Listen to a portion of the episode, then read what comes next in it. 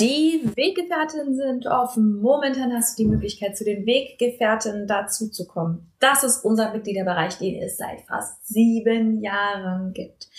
Wir begleiten dich in die friedvolle Elternschaft. Es ist der größte Mitgliederbereich für friedvolle Elternschaft im deutschsprachigen Raum. Er hat momentan über 1000 Mitglieder.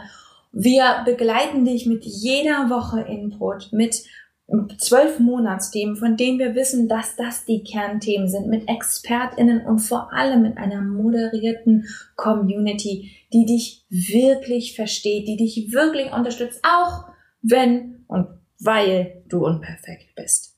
Wenn du Bock hast, mit dazu zu kommen, kannst du uns sieben Tage komplett kostenlos kennenlernen. Du findest uns unter derkompass.org slash Weggefährtin derkompass.org slash Weggefährtin, kannst komplett kostenlos dazukommen und dich einfach erstmal umschauen.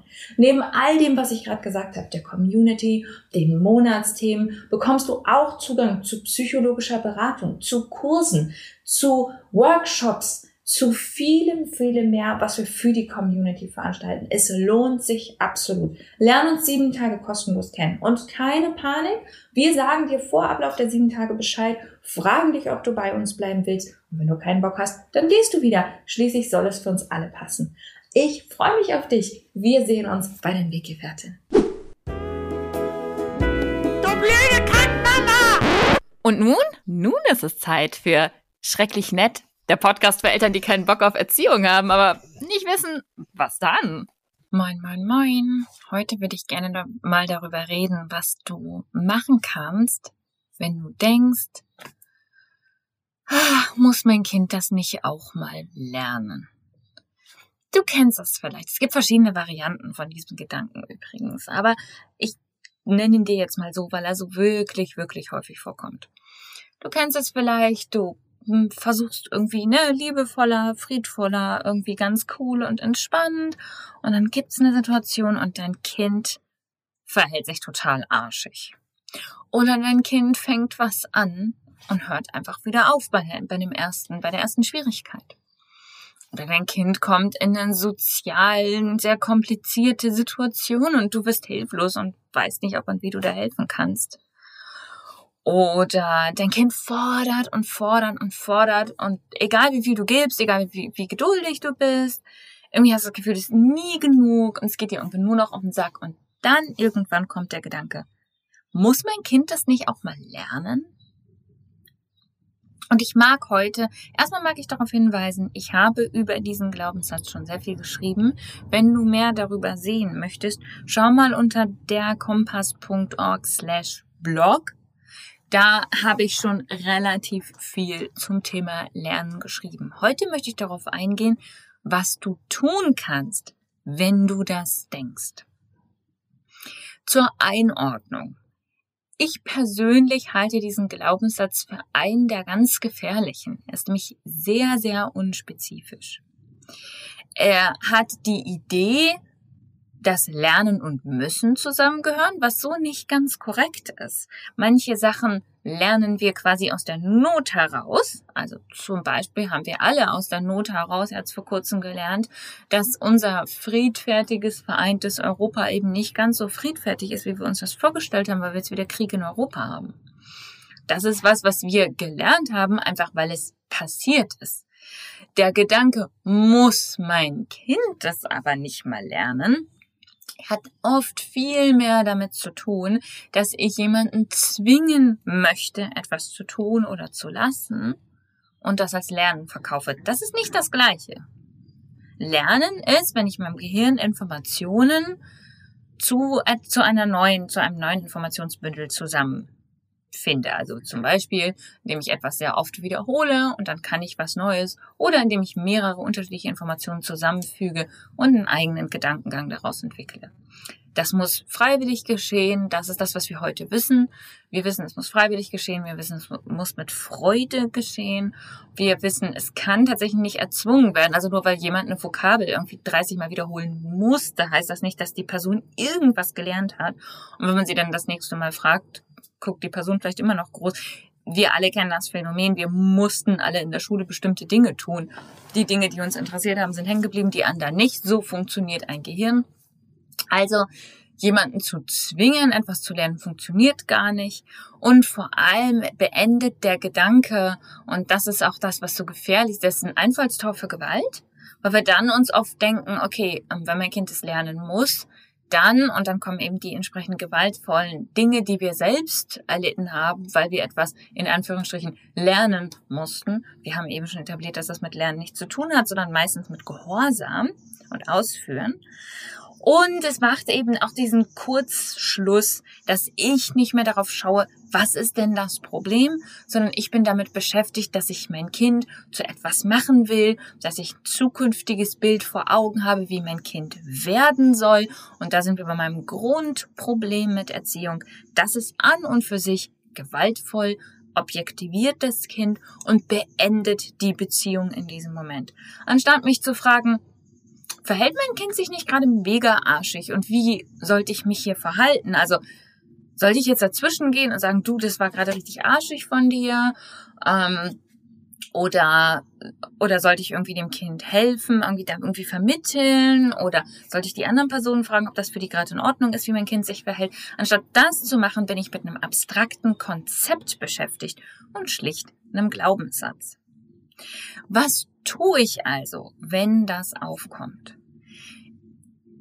In den Weggefährten, unserem Mitgliederbereich, üben wir das immer, dass wir als allererstes, und ich weiß, es nervt, aber es ist erfolgreich, wir machen das seit sechs Jahren und es hilft, als allererstes beobachten, was genau das Problem ist.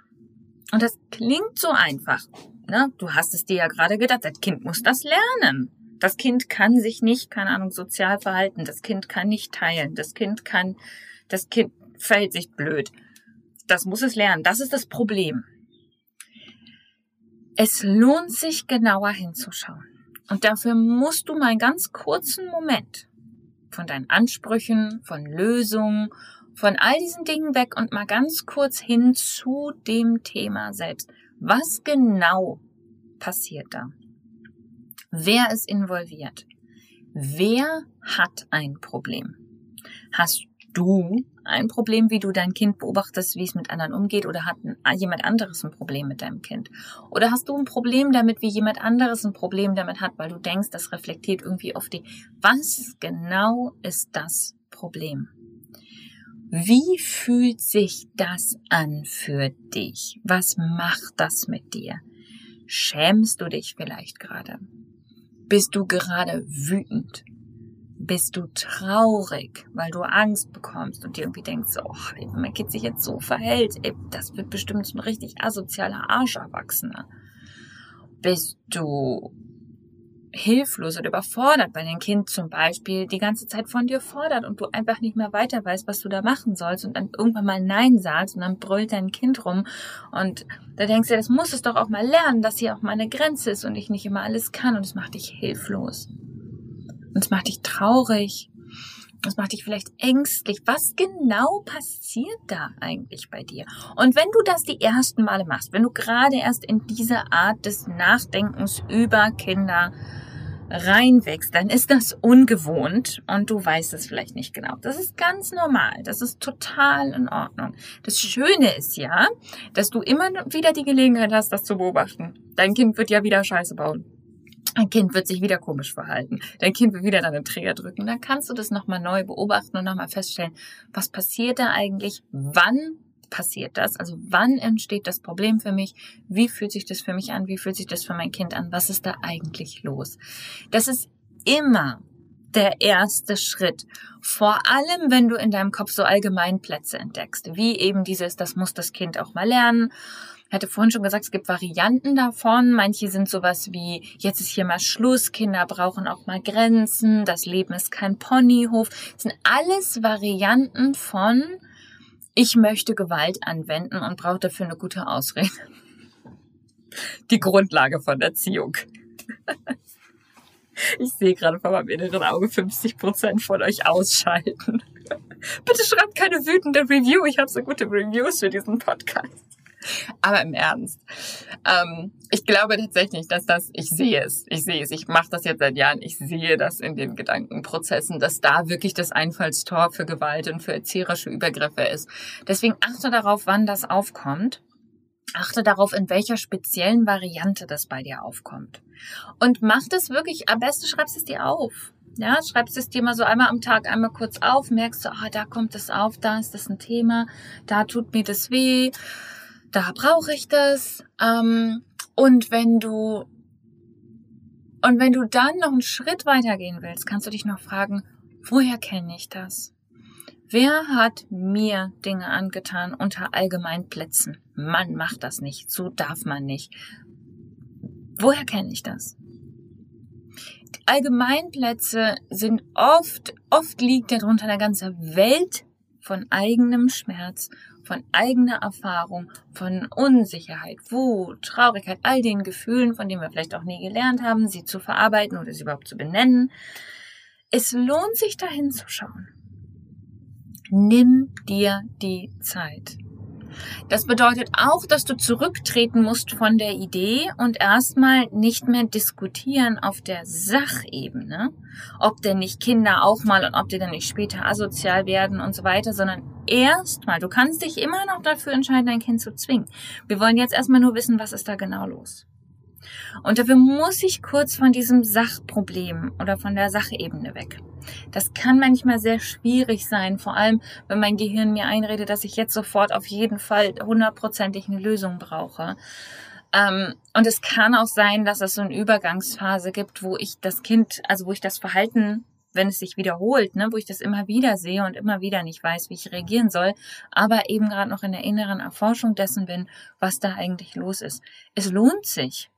Es lohnt sich, das anzuschauen darunter liegen oft Welten. Und wenn du da nicht weiterkommst und wenn du merkst, und das ist mein letzter Tipp, wenn du merkst, diese Dinge passieren, du denkst diese Sachen, du hast da so einen abwertenden Blick auf das Kind, hol dir Unterstützung.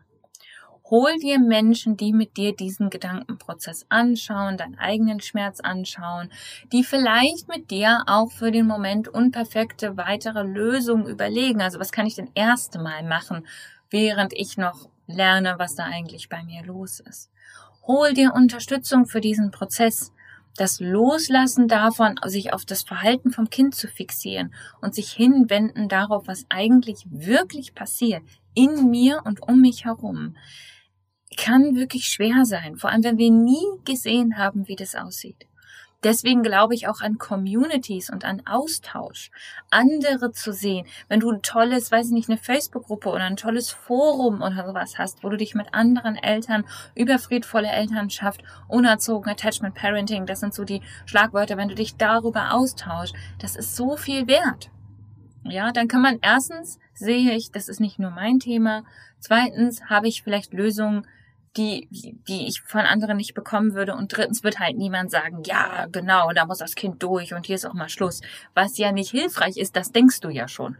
Da willst du ja weg von. Auch ähm, genau deswegen, übrigens, auch deswegen habe ich die Weggefährtin damals gegründet, unser Mitgliederbereich, den machen wir auch demnächst wieder auf. Also was heißt demnächst? Im, im Herbst wieder. Ähm, wenn du da bis dahin nicht warten kannst, kann ich dir wirklich nur empfehlen, hol die Beratung. Ich habe inzwischen so viele tolle Kollegen und Kolleginnen, die wirklich wunderbare Beratung machen, Kurse machen zu Einzelthemen und mit dir diese Sachen auseinandernehmen können, diese Gedankenebenen. Es lohnt sich so sehr. Ich sag es noch einmal. Selbst wenn das Verhalten deines Kindes dir ganz eindeutig das Problem zu sein scheint, selbst wenn du nicht weißt, was zum Teufel du jetzt anders machen sollst, selbst wenn du mir nicht ganz glaubst, dass das Thema vielleicht nicht nur beim Kind liegt. Lass es mal einen ganz kleinen Moment, ganz kleinen Moment das Problem des Problems sein und schau auf das, was da genau los ist bei dir. Und wenn du dafür Hilfe brauchst, dann nimm sie dir. Der Unterschied, den es macht, ist gewaltig letzten Endes, und das ist ein Nebenprodukt von meiner Arbeit, was ich nach ein paar Jahren festgestellt habe. Ich dachte immer, wir gehen cooler mit Kindern um. Damit verändern wir ganze Gesellschaften. Geile Sache, mache ich. Deswegen mache ich, was ich mache. Aber ich habe dann festgestellt, es ist auch Heilung. Es ist auch Heilung. Auf diese Sachen zu gucken, auf diesen Schmerz zu gucken, zu lernen, unsere Gefühle zu formulieren, zu lernen, unsere Probleme genauer anzuschauen und unsere Beziehung zu anderen Menschen nach vorne zu stellen, anstatt Gewalt anzuwenden, ist Heilung. Und das ist nicht immer angenehm. Und das dauert eine Weile. Aber es lohnt sich so sehr. Sei sanft zu dir. Hol dir Unterstützung. Alles Gute.